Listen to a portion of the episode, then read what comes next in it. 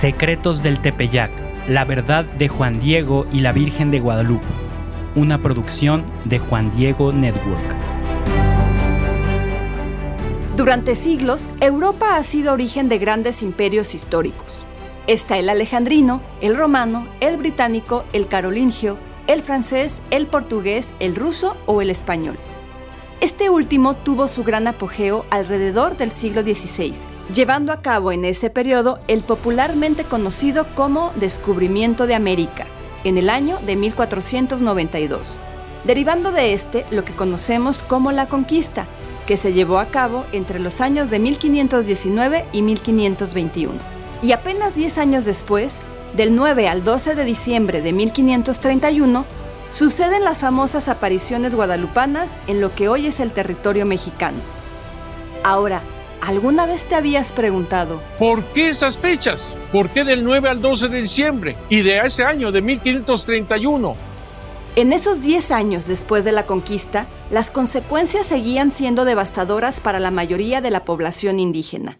Los indígenas estaban masacrados, estaban en una situación verdaderamente espantosa. Cuando habla de esta guerra, a Monseñor Chávez le gusta recordar un punto muy importante y que es muy fácil perder de vista. Quiero decirte que la guerra, la guerra de conquista no fue españoles contra indígenas así nada más. Es mucho más compleja. Fueron españoles junto con algunas tribus que se unieron en contra de los mexicas. Eso, eso fue. Y es mucho más complejo. Y sumado al conflicto armado, para colmo, la viruela. La viruela mató la mitad de la población indígena en medio de la conquista. En las sociedades prehispánicas, el funcionamiento social y cultural tenían un arraigo muy profundo en las creencias religiosas. Y en la guerra de conquista, ese fue uno de los aspectos en el que más daños sufrieron los indígenas. Al final de cuentas, los indígenas se, se, sintieron destruidos, estuvieron destruidos en la cuestión no solamente política, social, económica,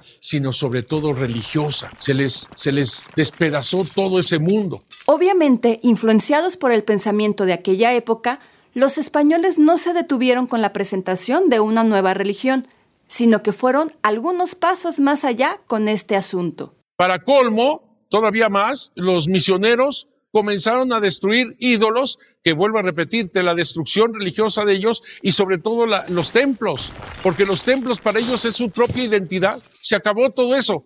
Pero ojo aquí, Monseñor sabe que no podemos hacer un análisis objetivo del pasado desde la visión e ideas del presente. Un análisis histórico requiere comprender el contexto en el que se dieron los hechos que se están investigando, y en este caso, el celo evangelizador de los misioneros era el modo habitual para actuar, y podemos asumir que sus acciones no eran determinadas por convicciones negativas. Al contrario, buscaban el mayor bien para los indígenas, aunque ese bien contrastara fuertemente con lo que ellos conocían.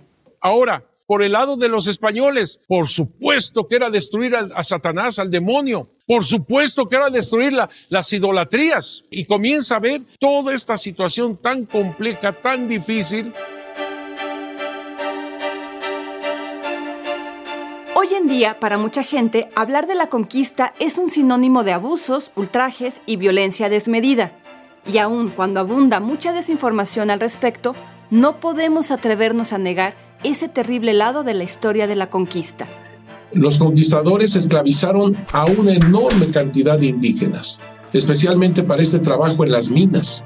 A estos pobres inocentes los cerraban varias veces en la cara, dice Toribio de Benavente Motolini. Dábanles por aquellos rostros tantos letreros, de más del principal hierro del rey, tanto que toda la cara traían escrita. Monseñor aprovecha y nos explica un poco la situación por la que se comenzaron a dar este tipo de casos. El conquistador, tú sabes, Hernán Cortés, se fue a las Ibueras a controlar a Cristóbal de Oliz. Hizo una travesía terrible, terrible, a Honduras, donde estaba Cristóbal de Oliz. Y me parece que ese fue un gran error de Hernán Cortés desde, su, desde mi punto de vista, porque recién era la conquista y se va. Situación que aprovechó mucha gente contraria a Hernán Cortés. Incluso lo dieron por muerto, querían que eh, llevar la fama de que, de que había muerto y se distribuyeron sus bienes, etcétera, etcétera. Incluso lo acusaron de muchas cosas ante la corona española. Parte de esto surgió porque... Te recuerdo que Hernán Cortés hizo alianza con muchos indígenas para poder lograr la conquista, así que muchos indígenas lo veían como su aliado. A pesar de estos conflictos, podemos decir que todo iba relativamente bien entre españoles e indígenas, hasta que todo comienza a marchar relativamente mal con la llegada de la primera audiencia real de Nueva España. Cuando llega este Nuño de Guzmán, presidente de la primera audiencia, esos fueron los que trajeron el caos en este momento. Terrible este señor, junto con Diego de Delgadillo, terrible. Esta primera audiencia real de Nueva España fue un proyecto con el que se pretendía tener un mejor control sobre los territorios conquistados. Entre muchos otros, Nuño de Guzmán y Diego de Delgadillo fueron lo que conocemos como encomenderos conquistadores. Monseñor hace énfasis en que estos personajes fueron solo una parte de la comitiva española y no representan la totalidad de los españoles que llegaron a estas tierras. Estoy hablando de unos españoles de una manera muy precisa. Obviamente hay españoles buenos y entre los mejores son los frailes, que no termino de decir que fueron los mejores de Europa. Y ellos trataban de defender a los indígenas, por supuesto. Sin embargo, las ideas de muchos de ellos iban a ser causa de un inminente caos.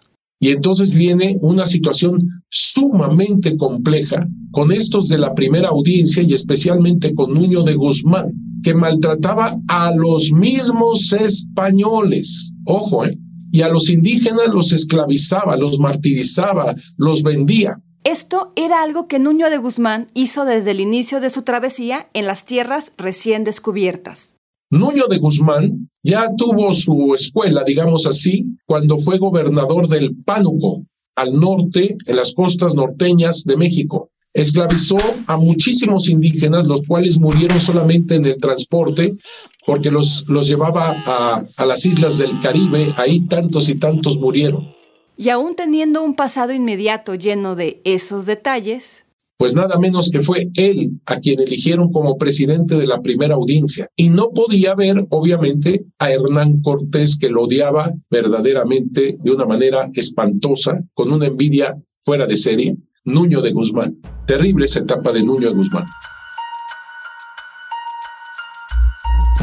Aquí voy a dar algunos pocos detalles de, de, lo que fue su periodo espantoso de Nuño de Guzmán y estoy hablando de 1529 en este momento. Se quejaron los indígenas con los franciscanos, sobre todo Fray Juan de Zumárraga. Primer obispo de México y comprometido protector de los indígenas. Así que se quejaron con Fray Juan de Zumárraga, quien los defendió con todos los franciscanos y quedaron de acuerdo que Antonio Ortiz fuera el predicador en una misa que presidía el Fray, Juan, Fray Julián Garcés.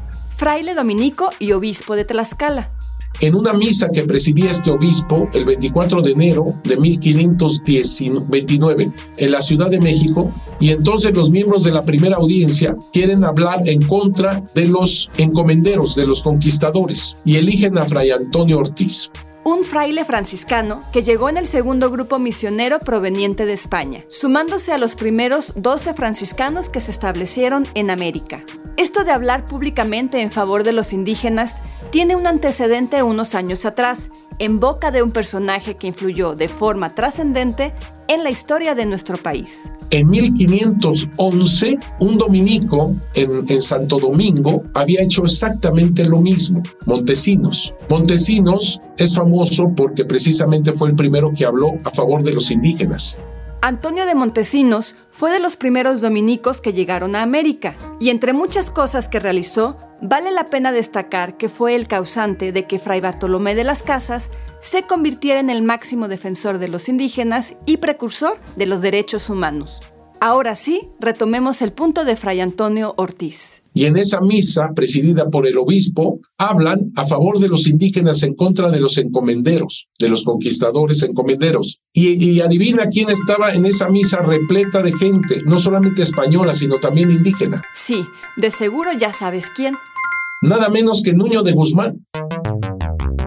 Así es, y estando ahí, al escuchar todo lo que decía Fray Antonio Ortiz en el púlpito de la iglesia, te recuerdo esos púlpitos antiguos que estaban casi en medio de la, de la comunidad, de la iglesia. Ahí hablaba fuertemente Antonio Ortiz. Muy bonitos en su mayoría. Nuño de Guzmán se levanta en medio de, de todo mundo y grita. O habláis de otra cosa o te callas.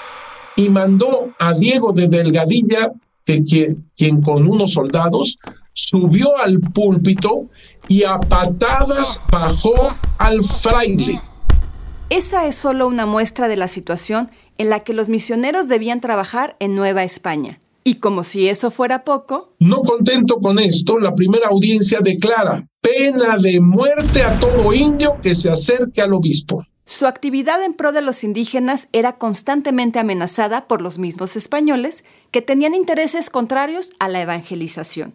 Como podemos ver, las dificultades a las que se enfrentaban los misioneros no eran pocas. Así que no solamente son grandes territorios, idiomas y todo esto que hemos dicho, sino que además el antitestimonio de los mismos que se decían católicos, apostólicos y romanos y que se atrevían en plena misa presidida por el obispo a bajar a patadas del púlpito a sus sacerdotes, simplemente era increíble, increíble. Y mi pregunta vuelve a, ser, vuelve a ser, ¿cómo evangelizar en una situación semejante? ¿Cómo evangelizar? ¿Cómo decirles de Jesús? ¿Cómo decirles de la, de la iglesia católica? ¿Cómo evangelizar? ¿Cómo evangelizar? ¿Cómo evangelizar? Esta situación tan conflictiva entre los misioneros y los encomenderos cobra gran relevancia en el tema que nos trajo aquí porque aquí va a ser la clave para la aparición de la Virgen de Guadalupe. Los españoles, buenos españoles, algunos buenos españoles que no eran conquistadores, sobre todo los, los misioneros, querían salvar el alma de los indígenas y comenzaron a recibir también ellos maltrato. Pero, ¿por qué se marcó tanto la enemistad entre un bando y otro? No querían los conquistadores que bautizaran a los indígenas. Comenzó una lucha ahí tremenda en donde el obispo Fray Juan de Zumárraga dijo en una carta al rey, si Dios no provee con remedio de su mano, está la tierra en punto de perderse totalmente. Los mismos misioneros sentían que las cosas se tornaban irremediables para ellos.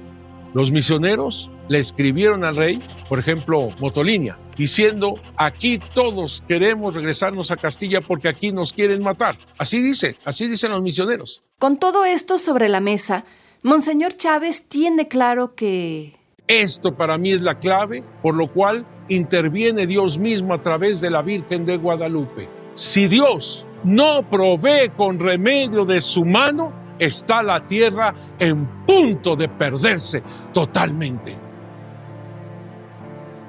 Estas palabras del fraile resuenan en el corazón de Monseñor, quien está convencido de que todo el suceso guadalupano encuentra su raíz en ellas.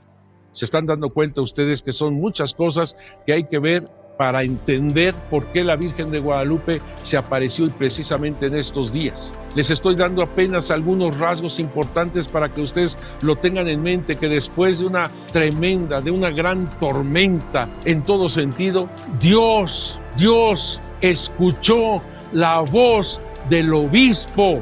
Dios actuó en esa oración y en esa aclamación del obispo y él mismo viene a través de la Virgen de Guadalupe. El obispo que había dicho, si Dios no provee con remedio de su mano, está la tierra en punto de perderse totalmente. Ahora entiendes por qué Dios mismo viene a través de la Virgen Santísima de Guadalupe. Y viene para todos, como se lo dijo la Virgen Santísima. Y viene para todos.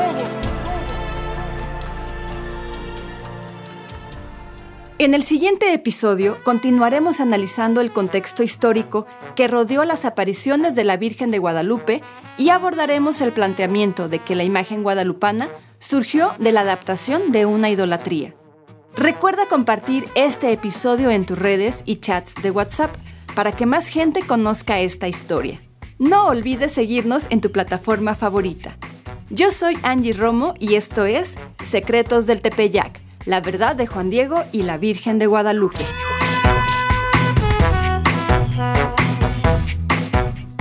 Secretos del Tepeyac, la verdad de Juan Diego y la Virgen de Guadalupe es una producción de Juan Diego Network en colaboración con el Instituto Superior de Estudios Guadalupanos, con la participación de Monseñor Eduardo Chávez, doctor en Historia de la Iglesia y postulador de la causa para la canonización de San Juan Diego, con la narración de Angie Romo. La edición de audio está a cargo de Gerardo Carrillo en 9 y media estudios. El diseño sonoro es de Gerardo Carrillo y Manu Casten. Investigación, guion, producción y dirección a cargo de Manu Casten. Nuestro asesor de investigación es el padre Pablo Arce. Diseño de portada hecho por Alexa Casten. Estrategia de comunicación Carla Fierro y José Manuel de Urquidi. Promoción y marketing Connie Raya, Carla Fierro y José Manuel de Urquidi. La dirección ejecutiva está en manos de José Manuel de Urquidi. Visita www.juandiegonetwork.com para descubrir atractivos podcasts católicos y si vives en Estados Unidos, visita www.guadalupe2031.org para que veas cómo podemos ayudarle a tu parroquia, diócesis, orden religiosa o movimiento desarrollando contenido sobre la Virgen de Guadalupe mientras nos preparamos para los 500 años de sus apariciones.